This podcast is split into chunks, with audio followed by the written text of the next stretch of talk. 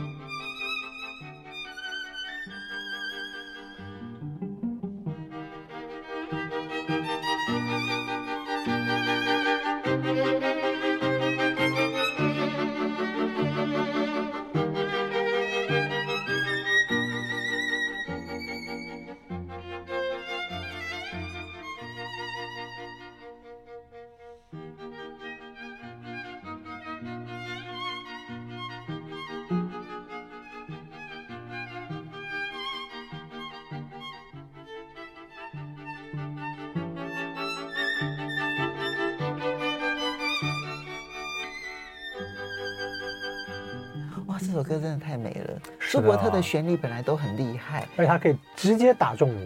没错，嗯、不过这已经是嗯、呃、主题之后的变奏了嘛？是的啊，我们就死与少女，因为主题实在太太沉闷了，太太沉重了，我就从变奏开始来放。好好，这是书里头有提到的一个音乐会的场景。是的，然后呢，这就是在书的第五五五十六页，你就看到在我们听这个节目，然后但是但是但是这个。接下来还有一个曲子是佛瑞的弦乐四四重奏啊，但这但这两首曲子中间呢，你就看到这个伏笔已经出现了，因为这个小说一开始是一个死亡场景，就有人自杀了，然后我们的男主角之一，我们有两个男男主角，这个男主角之一的，这个乌尔比诺医生呢就去验尸，然后这个人跟他平常下棋啊或怎么样，那这个人死因是什么呢？为什么自杀呢？其实就是恐老症，嗯。就是因为自己害老，然后害害怕，啊，就干脆就自己想自己先结束生命就算了啊。但是你，但是你看，就是说从这个曲子听完之后呢，他他在这音乐会上面呢，哈，他没有意识到说呢，这里面有一个人的客人呢，其实他早上去这个验尸的时候呢，看到一个实习生，嗯，就表示你唱这边也知道说这个医生自己也老了，嗯嗯，然后他下一个曲子是什么呢？就是佛瑞的弦乐四重奏。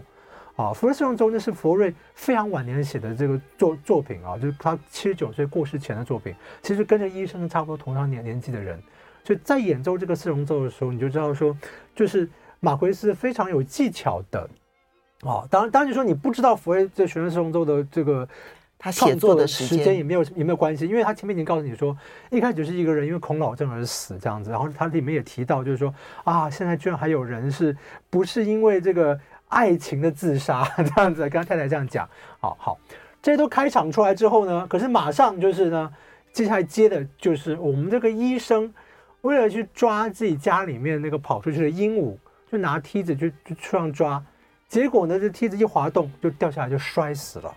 嗯嗯，好，两个死亡，两个死亡，所以这个死亡场景就出现了哈。然后在这死亡场景出现之后呢，当然就是医生的葬礼。嗯。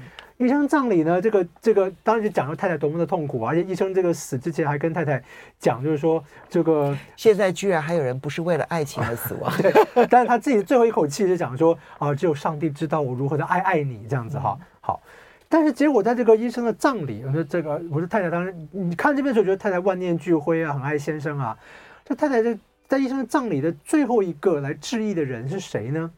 这个人呢就穿着。打打打扮好之后呢，这个太太看这个人呢，哎，他就说呢，这太太非常高兴，他看到这个人，因为他早在多年前就把这个人从他人生中抹去，这是经过遗忘进化后，他第一次正眼看他。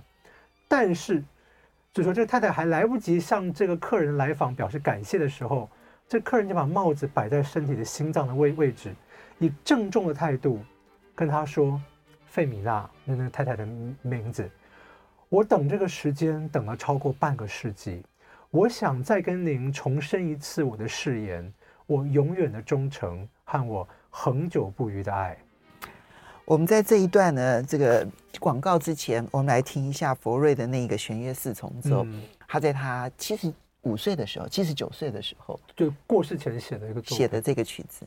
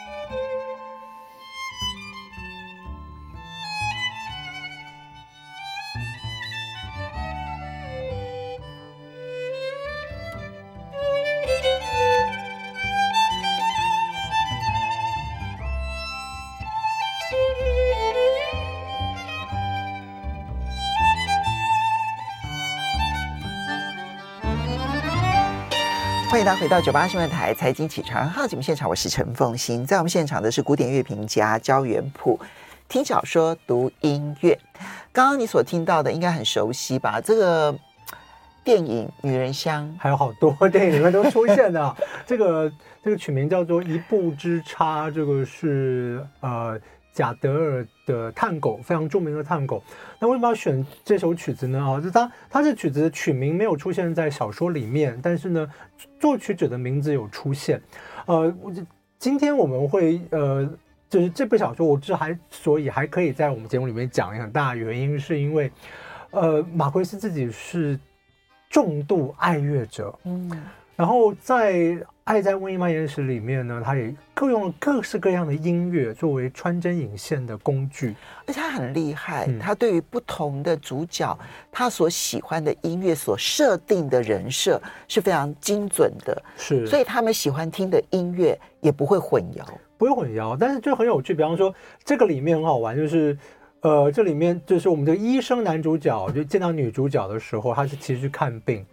然后看病就是他问他一个话，就是说你喜欢音乐吗？后来好，这就是一个，这是他一个就跟他交朋友的一个万用开场，因为他自己也喜欢音乐。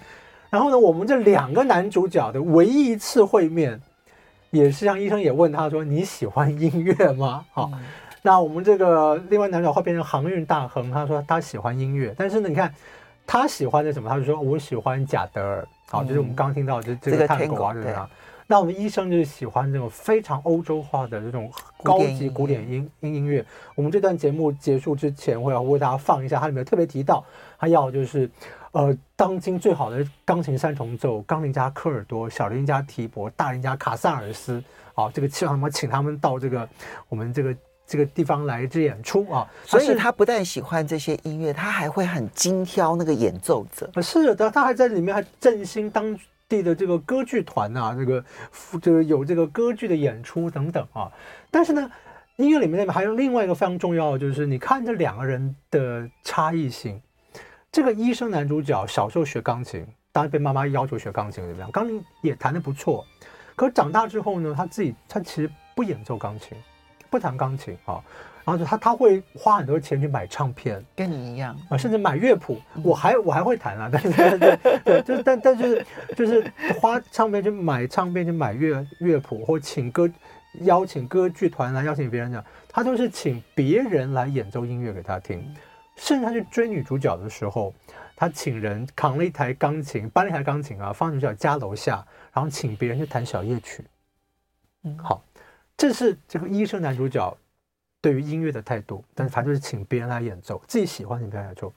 我们呢的这个另外的男主角啊，这个是这家里面很贫困，会变成航运大方这个阿里萨这个人，他是无师自通，自己学成小提提琴。嗯，然后用这个小提琴呢，就是就是每天就是拉这个曲子，然后就是这个曲子就是就在夜晚之间就穿过这个这个城市，就是让女主角听到，甚至女主角去教堂的时候，还拉小提琴给她听。哦，双方的那个意志力的展现是很不一样的哦。对，而且就好像音乐，就是说，如果在音乐里面，你看音乐里面是这么重要的一个沟通工具的话，我们这个追求女主角这样，就是在被她拒绝之后。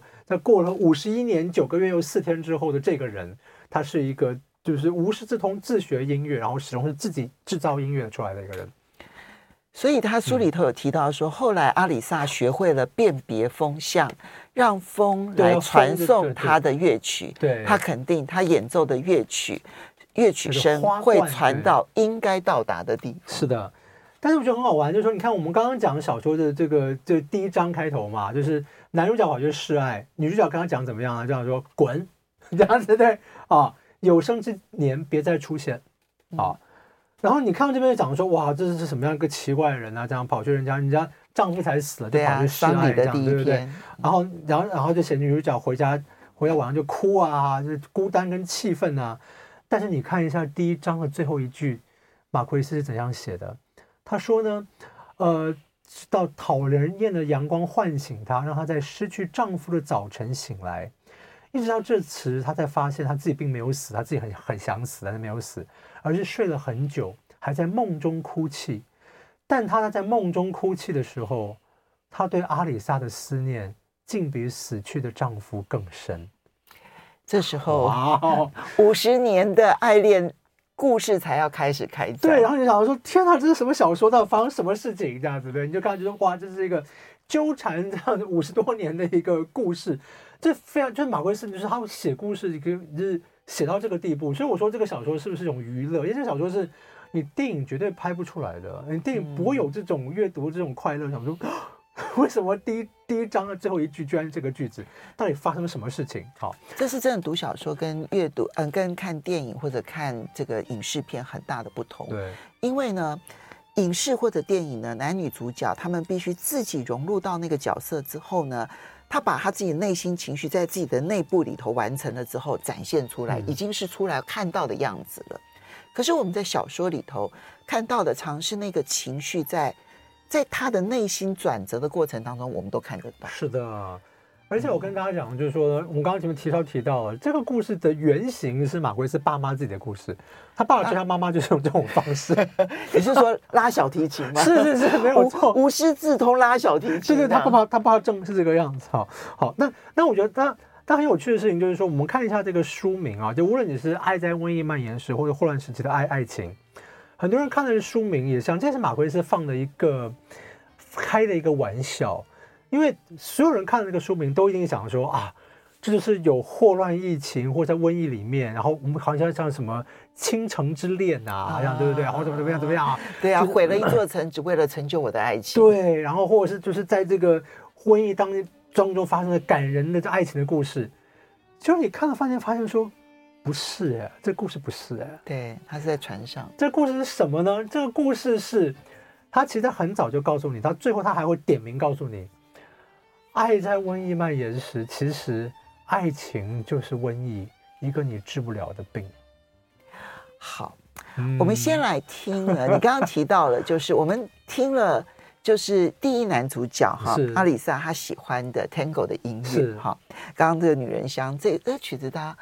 都回来找一找哈，再来听一下，实在是非常好听。是是是，但是接下来呢，是医生男主角，嗯，好，就是这一位呢，真正跟女主角呢结婚结婚五十年，然后在最后一刻，用充满感激的目光，然后去跟女主角说，嗯，嗯，上帝知道我有多么的爱你。是，然后他跟这个另外男主角唯一一次会面，两两人交换讲他喜欢什么样的音乐的时候呢，他说了说，我希望的是这样的一个组合。我们就要听这个组合啊演出的孟德尔颂第一号钢琴三重奏第一。这个组合你念一下，让我们知道一下。就是科尔托，钢琴家科尔托，小提琴家提伯，还有大提琴家卡萨尔斯。那个时候是全世界最著名的钢琴三重奏。好，我们来听看看。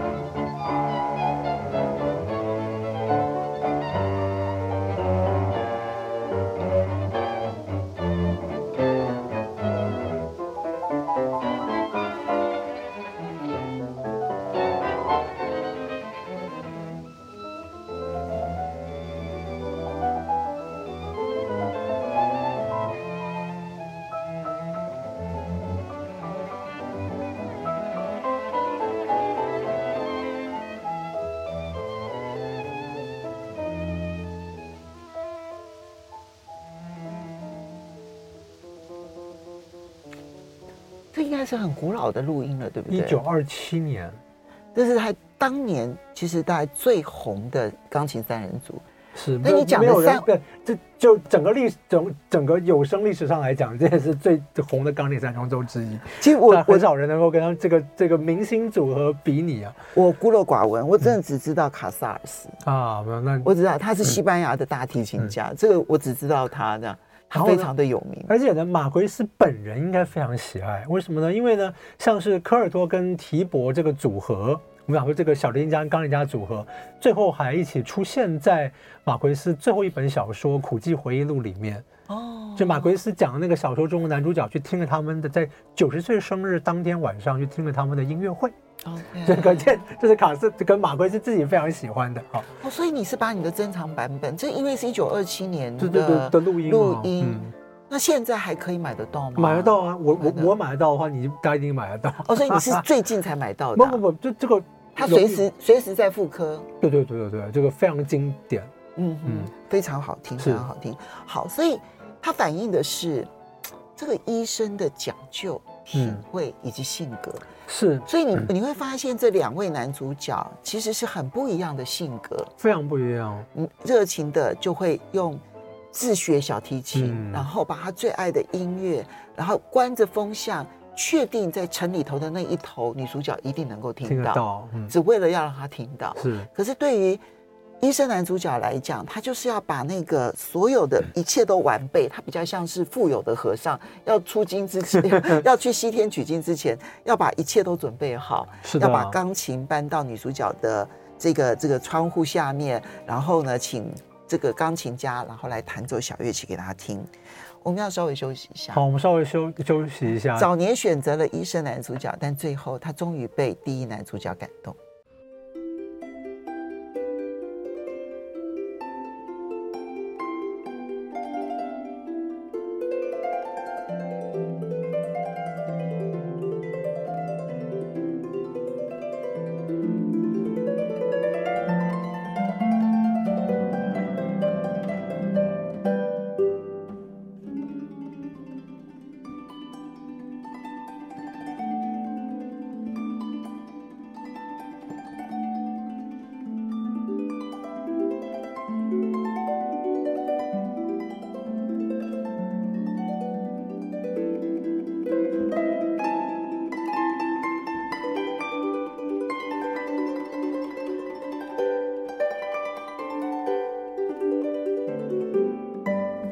欢迎大家回到九八新闻台财经起床号节目现场，我是陈凤馨，在我们现场的是古典乐评家焦元溥，听小说读音乐，爱在瘟疫蔓延时。今天呢，介绍是马奎斯的这一部小说，二十八万字的小说。嗯，呃，刚刚听到的这一首呢，不知道如果有学过钢琴的朋友，嗯、不知道有没有唤起你童年的回忆？这、就是莫扎特的现在编号 K 五四五，就是他的这个非常。就是说非常著名的，就是特别是写给初学者的一首钢琴奏鸣曲。大概学钢琴两年，好像都会弹到这一首，两年到三年。对，它它可以训练技术，因为它里面有非常多音阶啊、爬音啊这样，就基本技术这样。嗯，而写的又很好听。对，但是这个不是钢琴版本。是的，我们刚刚听到的是竖琴版本。哦，这个很好玩，就是我觉得就是我们说嘛，马奎斯这一个是非常热爱音乐的人。马奎斯讲过一一句话，我真的是我就非常感谢他讲这个话。他说。别人都说，就是说，书是我的家所在之处，就是说，我的书放哪里，我家在哪哪里。嗯，但马奎是说没有，对我来讲，唱片是我的家所在之处，哪里是有我的唱片，哪里是我的家。天哪！嗯，好。你突然原谅了你自己有那么多的 CD 唱片，对不对？马奎斯，你就这这是一个重度爱乐者啊，什么都听的一个爱爱乐者。所以这里面我们说这这里面这个小说里面充满了音乐，但音乐都有着它象征含义在的哈。那比方像这我们刚刚讲的就是说这两个男主角，一个是自己制造音乐，一个是就是请别人来制造音乐或听这个唱片，对。那我们女主角在干什么呢？这样子，我们现在看啊，就是说，你看这个书里面，你就看这个医生，或者追求这个女主角，你就要嫁给他。可是你觉得他们的婚姻怎么样呢？嗯，对看婚姻看看起来就很幸福，是不是？但是我们看一下哦，就是说呢，这个这两个人，就是我们看一下在小说的中间，他就告告告诉你了，这个医医生他说，医生很清楚自己不爱他，他娶她的是喜欢她的高傲，她的严肃，她的坚毅。也因为他的一丝虚荣心这样子啊，但是在他，但是在女女主角就是第一次吻他那个瞬间，他就有把握，没有任何障碍能阻挡他们谱出一段完美的爱情啊。然后在他们新婚之夜的这一晚，他们无所不聊的聊到天明，唯独没聊到爱情，往后也不曾聊起。但是最后，他们两个都是对的。你看他们在，你看这个这个这个画真的是很有趣。画中这位医生追求的永远是精心的人工雕琢出来的完美场景，包括在这个第三章结尾啊，就讲他们整个在度这个蜜月啊，讲讲讲讲的蜜蜜月，这最后一句就你看他讲的讲的讲的什么？讲最后他讲啊，当有人问他在欧洲的种种美好是如何的时候呢，女主角用加勒比海黑话把多个月的幸福生活用四个字来总结。猜是哪四个字？虚有其表。老奎是很厉害，他每一章的结尾都丢一个丢一个刀给你，这样说：哇，你看了这个居然是这个样子，这样子。嗯，他把那个，我觉得在我们这个社群时代啊，就社群网网呃网络媒体时代呢，嗯、其实看这个这一段故事哦、啊，你就要更要看到一件事情，所有摆放出来的嗯完美场景。嗯它的背后都不一定是完美的，是的，常常是不完美的。它不见得有真正的爱情，它不见得有真正的喜悦，不见得有真正的快乐，因为它是摆放出来的。而且我要说的是，你看像这种峰回路转，这个不是你看影视作品可以看得出来的，真的要读这个小说啊。那我们说，就音乐对女主角来讲怎么样呢？这个音乐，这个女主角嫁到这个丈夫家里面去了之后呢，她就要面对两件非常就除了她说。除了在丈夫家没有归属感之外呢，还有两件更不幸的事情。第一个就是呢，每天的菜色几乎都包含各种煮法的茄子。啊，这女主角当年就是那个我们那个第一男主角阿里萨追她的时候呢，她她其实有个蛋书，就说我是可以嫁给你了，但是你不可以让我吃茄子。你没想到嫁去这个医生家里之后呢，每天都有茄子，茄子啊。好，这是第一个这样对不对？所以就要说，就是说他这个这个就是这个非常可怕啊。好。第二个事情是怎么样呢？是竖琴。我先跟大家讲，因为我我因为我读了马奎斯几乎他所有的作品，马奎斯大概是不是很喜欢竖琴这个乐器。只要他写到竖琴，他准备好事这样子啊。好，就有一天，她婆婆呢就跟他说呢：“我不相信不会弹钢琴的女人是良家妇女。”啊，当时女主角故意这样讲的，对对对，就被婆婆欺负了这样子啊。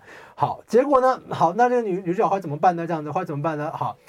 但这这个丈夫其实是没有站在这个妈妈这这一边了，因为他不想让太太也受这种苦这样子，而且这个太太已经二十五岁了，很有自己的个性，所以他唯一但他唯一劝到母亲的是什么呢？是把钢琴换成竖琴，理由很天真，因为竖琴是天使的乐器。所以这个太太就是百般不愿的来学这个竖琴，这样子。这医生男主角真的很喜欢摆放，哎，对，对不对？所以女主角就说，她对自己的顺从感到惊讶。记她跟丈夫把以前来谈情说爱的时间用来无声争吵的时候，哈，她内心就还来学习这个竖琴，这样子。嗯，所以竖琴反而凸显出了她在。婚姻生活当中最不幸的那一块，是的，他还讲这个，你看啊，就就就在同样这一页，所以我说马奎斯非常厉害嘛，写竖琴这个事情，竖琴来讲这个什么呢？他说，婚姻是因为上帝无尽的恩典而存在的荒谬发明啊。他说，这个爱情是这种不可能和反复无常的东西。以他们为例，他们结婚时还没有爱情，正当他们要发明这个东西的时候，发明命运唯一做的却是迫使他们面对现实。面对竖琴，对，嗯，其实我不认为医生男主角的选择有很糟啊，除了竖琴很贵、很占地方之外，但是你要知道，所有的乐器。在初学的时候，要发出好的声音都是不容易的。对，那可以竖琴拨一拨，竖琴大概是少数能够初学者都发出好的声音的。对，拨一拨可以发出这种轻柔的美感。就是你看马奎斯是多么幽默的一个作家，就是就是说他写这两个人之间的个性之间的差异，嗯，跟他们婚姻中遇到的问题，然后非常巧妙的用一个天使的乐器来挑明这个东西。所以呢，大家其实，在看这小说的当中，可能对爱情会有很多不同的思考跟理解啊。不过呢，我们最后要来听一首曲子，你这时候挑的是霍夫曼故事最有名的船歌，为什么？是的，因为这里面讲，就我刚才讲，就是这个马奎斯在写《百年孤寂》的时候，他只有两张唱片可以听，一张是披头士，一张是德布西的前奏曲。那时候他很穷，非常非常穷，这样子就穷到什么东西拿去典当。百年孤寂的时候，就是扬名立万这样子哈，所以你真的也就是你在看那个《爱在瘟疫蔓延时》，你就看到说，哇，物产丰饶，对 对，就是还有钱有名了，有钱有名了，他生各种生活享受各种什么东西这样子哈。那里面也讲，就讲这个医就医生带太太去欧洲度蜜月，他们到巴黎还看了霍夫曼的故事的首演呢，哦，或怎么样？好，但但是我要讲的说，这个我们刚刚讲的，因为是讲音乐这条线了。欢迎大家真的去好好读这个小说，因为读小说真读到最后，特别是这是你不到最后一页，你不会知道结尾是怎么样。那你看到这些结尾，你就觉得说啊，他就把爱情，爱情是一种病，这个病跟霍乱又是什么关系？就表把小说的开头全部又用一种非常绝妙的方式，包括写大时代，把时代个人的感情、爱情，然后疾病的隐隐喻或什么东西，全部用一个方式收在一起。而这个方式会收在这小说的最后一句话，所以你要读到最后一句话才能晓得。好，但是我们来听一下，嗯、假设我们去巴黎，然后看了霍夫曼故事的首演，来听船歌。